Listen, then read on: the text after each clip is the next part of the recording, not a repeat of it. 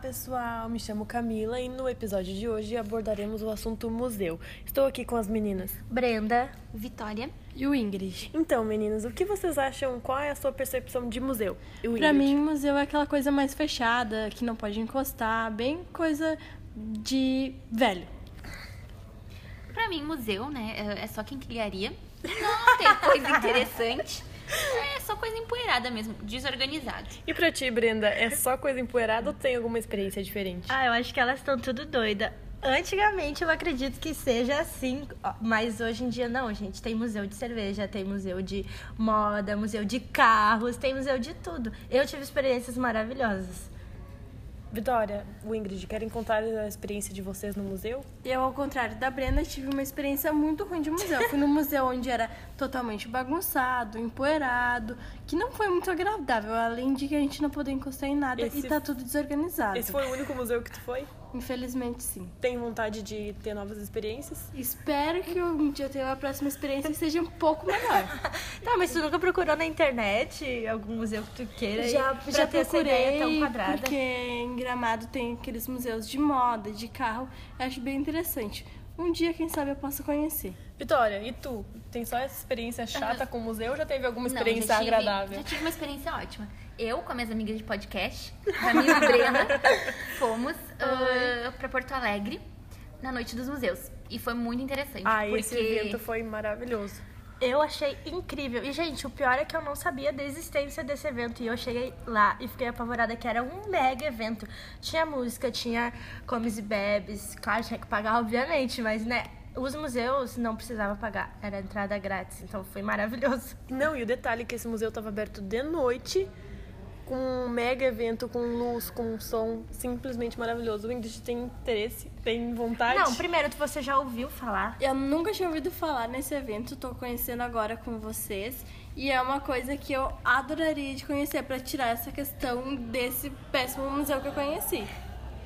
Então, eu tenho eu tenho para contar para vocês umas cenas maravilhosas. A gente tem mesmo essa ideia de museu quadrado, de que eu digo assim, que nem minha colega falou agora, velharia.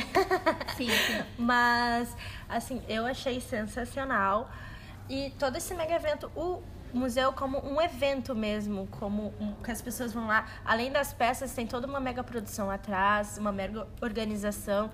E foi tão incrível que quando nós estávamos na fila de um museu, um cara que morava no prédio que era ao lado começou a gritar que tinha fila no museu, porque realmente tinha. Muito feliz, muito faceira por ver aquela cena de muitos jovens visitando o museu e tendo outra visão de que museu não é, velharia. Eu acho que ah, os jovens, nessa noite no museu, tirou essa visão que a gente tem do museu ser só velharia. Então tinha Eu acho que muito todos jovem os lá. jovens deveriam ter essa Até oportunidade porque ah, se- é bem importante não só os mais antigos conhecerem o museu, mas sim os jovens, porque é questão de história e arte misturada, então é uma coisa bem importante. E esse evento chama muita atenção e deve se repetir não só em Porto Alegre, mas em outras cidades. Eu acho que o que falta bastante é a divulgação disso para um público mais jovem. Que nem eu fiquei encantada, minhas colegas ficaram encantadas e a nossa média de, de idade é 20 anos.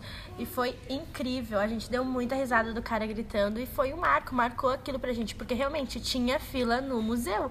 E é uma novidade, né? Que nem geralmente não as pessoas não têm essa vontade de conhecer. Foi realmente incrível.